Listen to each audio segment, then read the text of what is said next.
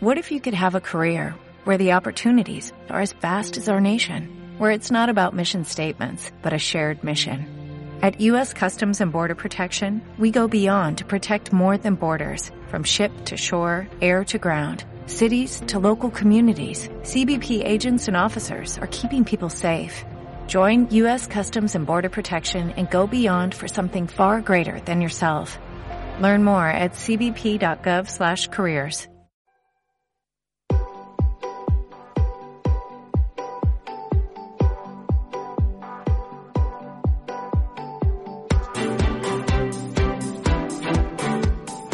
El Foro Fiscal.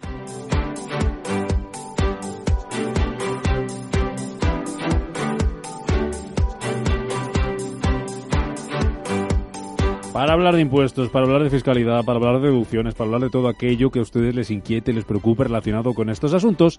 Y ya saben que tienen dos teléfonos a su disposición, el 91-533-1851, 91-533-1851 o un número de WhatsApp para mensajes de texto o de audio, 609-224-716, 609-224-716. Respuestas que va a responder hoy José Antonio Almoguera, director general de Megaconsulting. Almoguera, ¿qué tal? Muy buenos días. Hola, muy bien. ¿Cómo estás? Fenomenal, como siempre. Estás hoy aquí antes de empezar gira, que me cuentan que te vas de gira como los, como los cantantes. Coges la furgoneta y te vas a recorrer España para hablar de impuestos y para hablar de la declaración de la renta que ya se nos avecina, ¿no? Sí, sí, me toca dar el periplo que suelo hacer todos los años.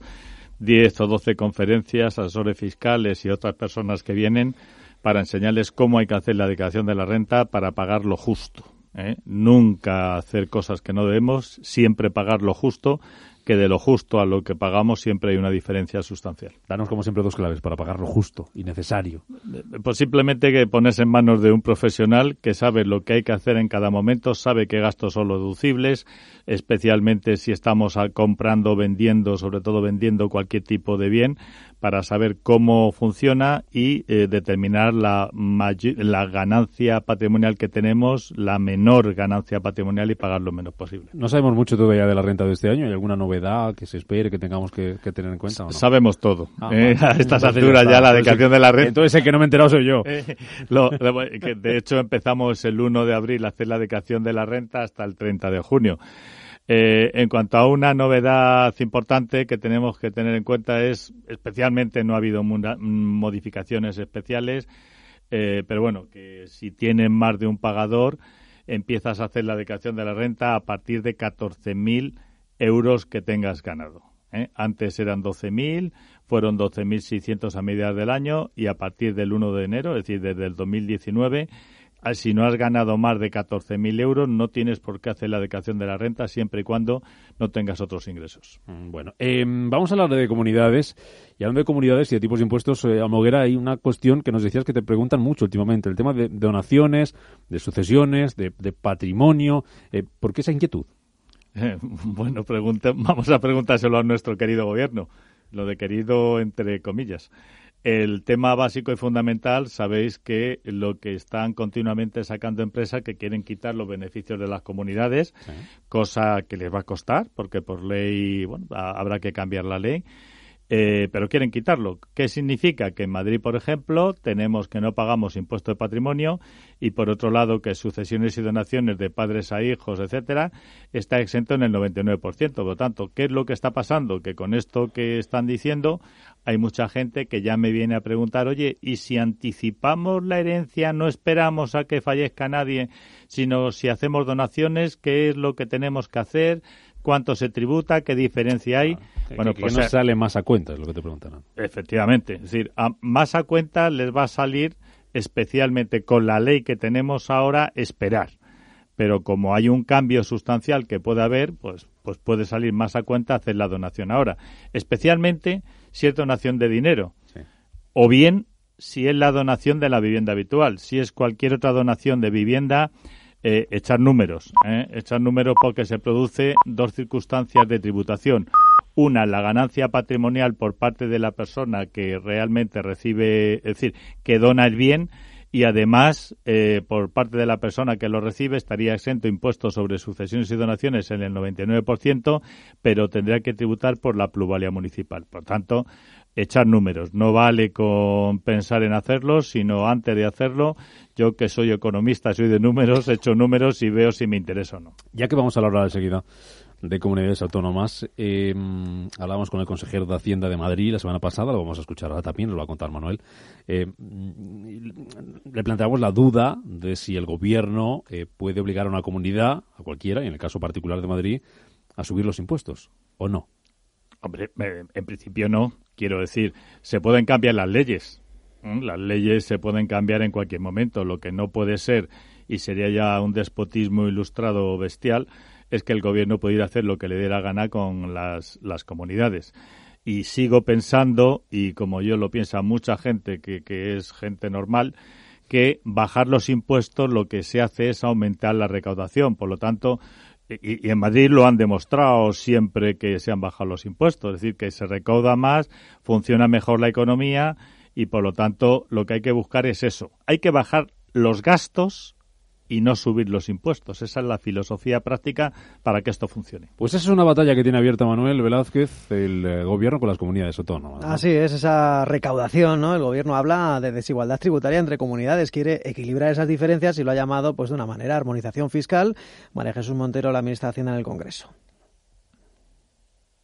Recordemos eh, que acusaba al gobierno de Madrid de hacer dumping fiscal y le pedía que subiera los impuestos, aunque propondrá una horquilla que le permita mantener los tipos más bajos del conjunto de las autonomías, eh, que es lo que decía el consejero de Hacienda madrileño hace apenas unos días en este programa, pues que de eso nada, que no hay dumping fiscal en Madrid, eh, que está lejos de ser eh, un paraíso fiscal, lo que no está cerca tampoco es de ser un infierno fiscal, como algunas otras comunidades. Por cierto, que también nos decían estos micrófonos eh, Javier Fernández Lasqueti que el gobierno de la comunidad aprueba mañana tres eh, deducciones en el IRPF para personas con mayores a cargo, para eliminar los intereses cuando pagamos un máster y para el alquiler y compra de vivienda. La reforma de financiación, en cualquier caso, lo decía la ministra Montero, todavía queda bastante tiempo. Se va a llevar a cabo en noviembre. Vamos a ver qué opina de esto Jorge Onrubia, que es investigador de FEDEA. Don Jorge, ¿qué tal? Buenos días.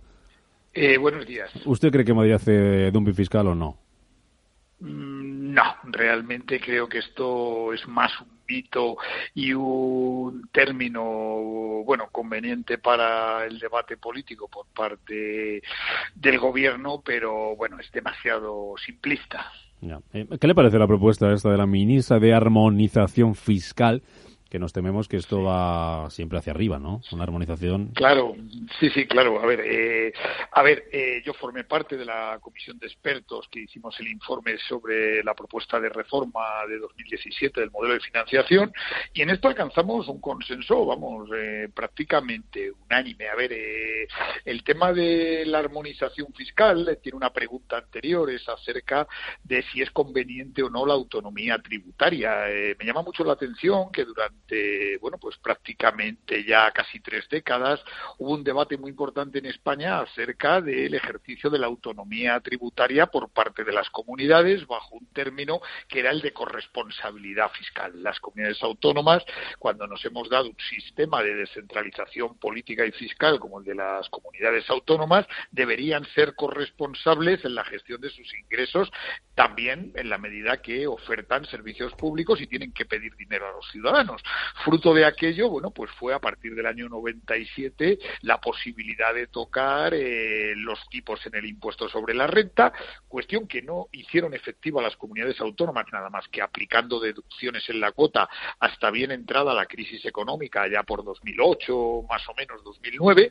Claro, entonces si realmente el gobierno central quiere limitar la capacidad de las comunidades autónomas de usar su responsabilidad fiscal y adecuar este tipo de ingresos, bueno, pues yo creo que lo que se está realmente cercenando esa autonomía consustancial al propio modelo. Hay que eh, advertir a los oyentes que cuando una comunidad autónoma hace un cambio legal fruto de su capacidad normativa, esto no significa que se beneficie luego de unos ingresos que les compense a alguien, sino que todo lo que es la aportación a la solidaridad intercomunidades autónomas se hace con un concepto que es el de recaudación normativa, es decir, sobre el teórico legal fijado por el Estado. Con lo cual, cuando una comunidad autónoma reduce sus tipos, ella está asumiendo esa pérdida de ingresos, al menos eh, nominalmente. Otra cosa es que luego, como se está, como explicaba la persona que me ha precedido en el uso de la palabra, bueno, por la actividad económica, por los motivos que sean, porque incida la bajada de impuestos, por otros motivos.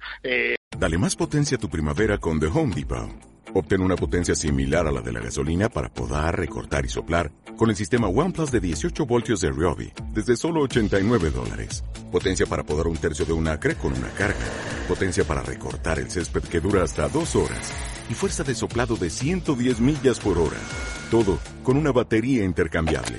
Llévate el sistema inalámbrico OnePlus de 18 voltios de Ryobi. Solo en The Home Depot.